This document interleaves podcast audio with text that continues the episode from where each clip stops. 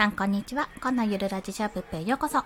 お昼のライブ配信をちょっと早めにさせていただきます。で、冒頭でお知らせですが、生活音、まあ、動画の音とかがめちゃめちゃ混じると思いますので、ご了承ください。ということで本日は、運営代行の、運営代行ですね、の応募提案を今作ってるんですけども、そのを作ってる時にですね、気づいたことがあったので、まあ、これはぜひなんていうの、これシェアしないとなって思ったので まあ、シェアさせていただきます。まあ、運営代行って SNS の運営代行なんですけども、まあ、一人に運営代行といえども、まあ、いろんなパターンがあるんですよね。まあ、もちろん SNS どのプラットフォームかにもよりますし、まあ、それが Twitter なのか Instagram なのかとかにもよりますし、あ、こんにちは。略してスターサです、さんですね。あ、おすごい、かっこいい。スタンド FM ラジオ朝日製作所さん。こんにちは。よろしくお願いします。ありがとうございます。今日は運営代行の話をさせていただきます。まあ、まだ応募なんですけども、あ、作業中なんですね。はい、ありがとうございます。ながら聞きでもう一方的に私わーって喋ってますので よろしくお願いします。えー、素敵ですね。映画情報。そう、映画っすね。最近見に行けてないんですよ。メンタル。ああ、体の健康情報だ。本当に大事。本当に大事。今もうコロナ云々でですね、本当メンタル面とかも、やっぱり引きこもって、引きこもってるというか、こう、うまくね、自由にできないってなるとね、すごいやられてしまうので、皆さん聞きましょう。聞いていきましょう。というところで、まあ、すいません、お話に戻ると、まあ、今、とあると SNS の運営代行の提案、提案の段階なんですよ。まだやってはいないんですが、提案の段階でやっていて、まあ、私も他のインフルエンサーの方とかの、え、インスタグラム運営してる人とか、中の人みたいな感じで、まあ、どういったものを発信してるかっていうのを何人か見たことがあるので、まあ、そういった方たちのを見ている中で、どういうふうに、その要は、発信元ですね、まあ、インフルエンサーさんだったり、インフルエンサーさんの考えとか、その自分の伝えたいことっていうのをどういう形で発信してるかっていうのを結構学ばせていただいてるわけですね。まあ、そんな中で、まあ、提案するにあたり、まあ、提案するのでもちろんその方のことをよく知らないと意味がないので、まあ、いろんなコンテンツをこちらで見るわけじゃないですか。で、見ていた時に、まあ、その、気づいたんですけども、でも同じビジネス系なんですよ。同じビジネス系なんですよ。なんですけど、ああ、なんかこうもね、あの、違うんだなっていうことに気がついたんですけど、こうも違うっていうのも、あの、どういうことだって話なんですけども、結構ですね、人ってなんか私今まで、あの、まあ、私が偏ってるだけなんですけども、結構 Voicy とかで聞いてる方っていうのが、えっと、今、私フォローしてる方結構いらっしゃるんですが、ほぼ毎日が大体聞いてるのが、まあ、あの、振り子に、フリーランスの学校に所属してるので、振り子の、えっ、ー、と、あれですね、なんだっけ、ラジオと Voicy と、あとイケハヤさん、周平さん、まあそこのオーナーなので、周平さんとか学長さんなので、まあそこは聞くんですよ。まあ大体聞いてて、まあそっちに慣れてるからこそ、そっち寄りになってしまうんだと思うんですけども、と、あと京子先生とか、副業の学校の京子先生ですね、とか、ちきりんさん。っていうのがメインどころでよく聞いていて、あとは、あの、西野さんとか聞いたり、まあ、いろいろ他の方も聞いたり、たま、あの、たまにしてるわけですね。でも、やっぱり聞くのって大体ビジネス寄りなんですよ。で、ビジネス寄りの話を聞いてる中で、あ、こんなに話し方というか、話してる内容はもう本質的な部分は一緒なんですよ、皆さん。やっぱりそこは一緒なんですけども、話し方とか伝え方とか切り取り方、切り口によって、こんなに変わるんだっていうことに気がついたわけですね。で、こんなに変わるんだなんですけど、その、要要は、例えば、とある A っていう事象、まあ、あなんだろう、とあえっ、ー、と、じゃあコツコツ継続して行動していきましょうってことが、まあ、あの、言いたいことだとすると、それは池早さんの口から言うことと、例えば周平さんの口から言うことと、例えば私が今提案させていただこうと思ってる方の口から言うことと、まあ、それこそ京子先生でも、西野さんでも、金庫の西野さんですね、とか、チキリンさんでも、もう誰でもいいんですけど、その人の口から語られることって、あの、なんかね、やっぱり微妙にニュアンスが違うんですよね。で、そこで感じたのが、あ、私本当に聞いてる人が偏りすぎてて、そっちになりすぎててですね、他の方聞いてる時に、あれな、これってどういう話だろうって思ったら、ああ、こういう話だ、あやっぱここが重要なところだっていうところを、なんていうのかな、あの、テープ起こしじゃないんですけども、どこがポイントで、どういうふうにまとめたらいいかって考えながら、こう、あの、聞いてたんですよ。音声配信を聞いてたんですね。そしたら、あ、なんか、喋り方ってみんな違うんだなってところにまあ気がついたと。で、喋り方のが違うってことを気がついたっていうことは、あのね、これは、なんて言ったらいいんだろうな。あの、やっぱりプレップ法ってよく、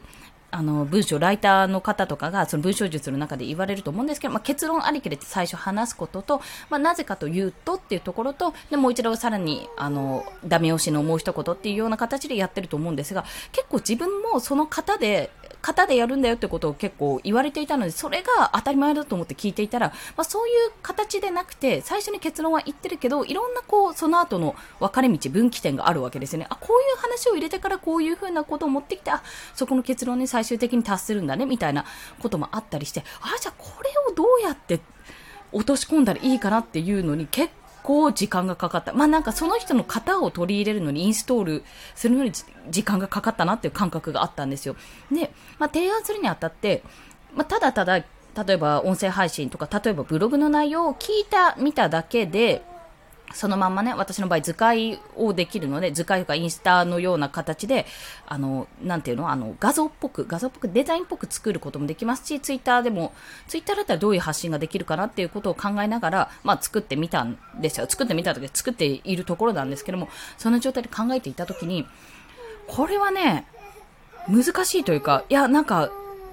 あの、適当にできないなって 当たり前なんですけど、適当にできないなってことをすごく感じたんですね。そのさっき言ったインストールもそうだし、なんていうのか、俗人性、俗人性、俗人性っていうのかな、なんか、その人らしさ、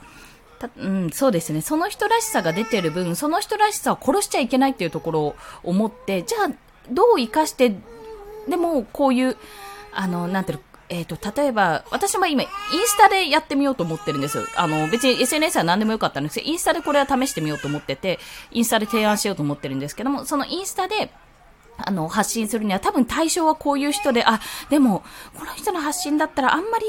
なんていうのかな、性差関係ないかなとか、男性なのか女性なのか、ターゲット層はどうしたらいいかなとかも考えるわけじゃないですか。で、いろんなコンテンツ見てひっくり返して、いやーでもこれだったらどうなんだろうなとか、もういろいろ、いろいろね、リサーチしていくともう沼にはまるわけですよ。そこで沼にはまりすぎちゃうわけです。ちょっとお待ちくださいね。息子が泣いてるので抱っこしてきます。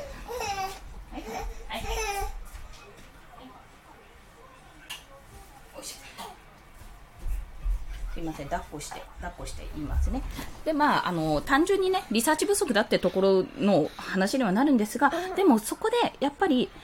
あの、一つ一つ、例えば、あの、目的は何ですか？とか、顧客数は、顧客層とか、ターゲットはど、どこですか？みたいなことを聞くのもありなんですよ。全然質問して、どんな感じですか？って聞くのもありなんですけども、なんかそれだったら全部コンテンツとりあえずひっくり返して見てみて、あ、こういうふうなこと伝えたいのかなってことをまず自分の視点で感じ取って、そこからじゃあ提案いくつか、何パターン、こターゲットパターンこれ、ターゲットパターン2、パターン2、パターン3、パターン4みたいな感じで作っていった方が、まあ、あの、選びやすくていいかなと思って頑張ってるわけなんですよ、今。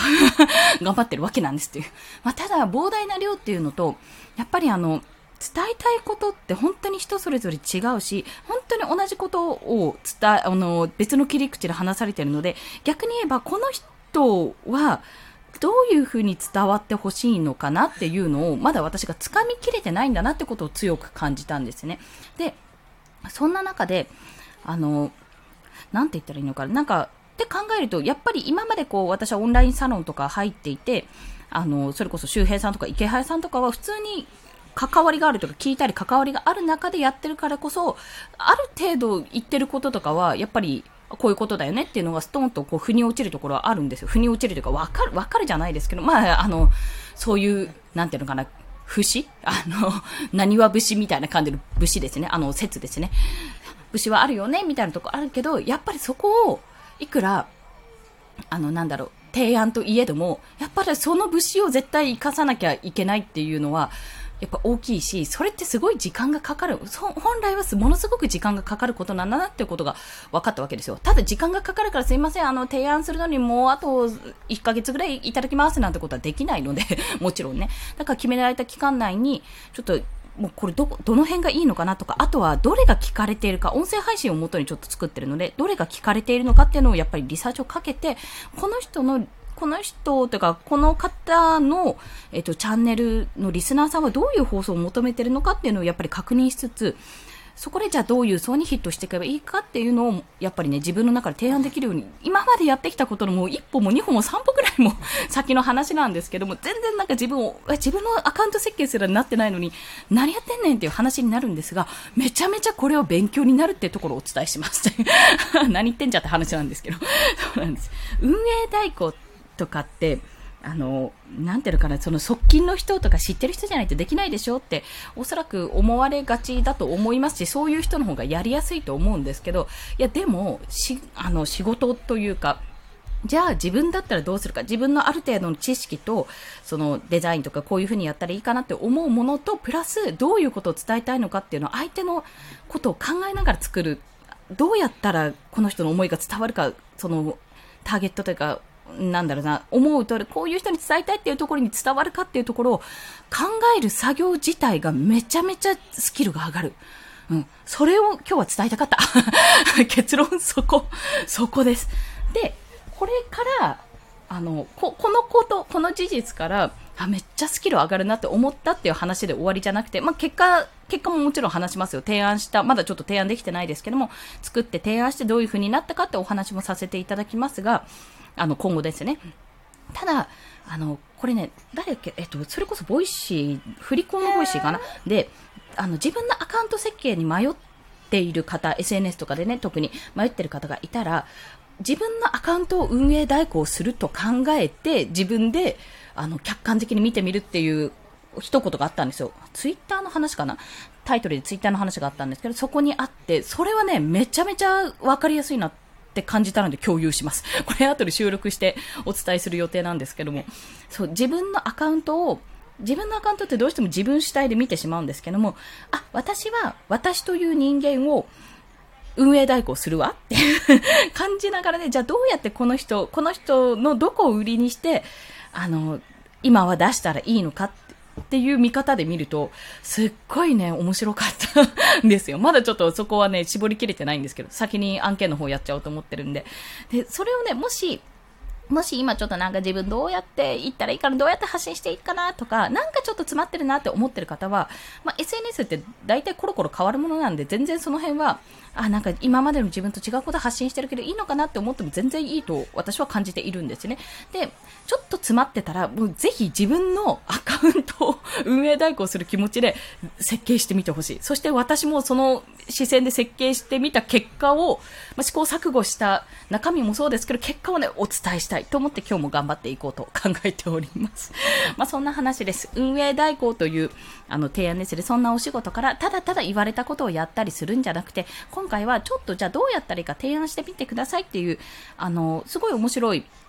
提案というか、向こうから依頼になるのかな？ってことさ、あの、があったので、まあ、その視点でやってみたところ、めちゃめちゃ学びもあるし、それを自分にも活かせる。だからもう、ね、いろんな仕事って、どんな仕事も、絶対自分の引き出しとか自分の知識とか自分の経験につながって紐づいてそれが今まであった自分のものですね。今まで積み重ねてきたものにすごくこうめめちるわーって紐づいてめちゃめちゃ深みを増すかめちゃめちゃ広がるか知識が広がるか世界が広がるかっていう経験をね本当に毎日させていただいているのでぜひ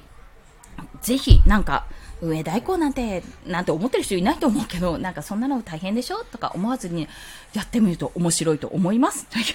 結論そこっていうところでございました。はい。頑張る。まだね、リサーチが全然追いついてないので、ちょっと頑張ります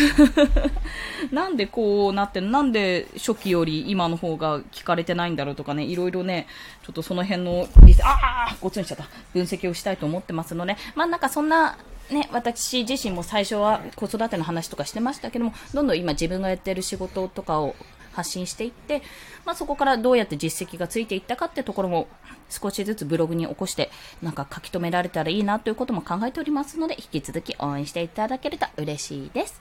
それでは今日もお聴きくださりありがとうございました。なんかね、あの、関東圏、関東系がですね、関東ですね。関東めっちゃなんか竜巻警報とか、雷雨とかが出てるんですけども、なんかね、一回うち都内なんですけど、ちょっと晴れたのかなわかんない。まあ、一瞬出て一瞬で帰ってくるような予定なんですけども、皆さん、あの、天気もね、崩れやすいので、本当お気をつけてお過ごしください。コンでした。では、また。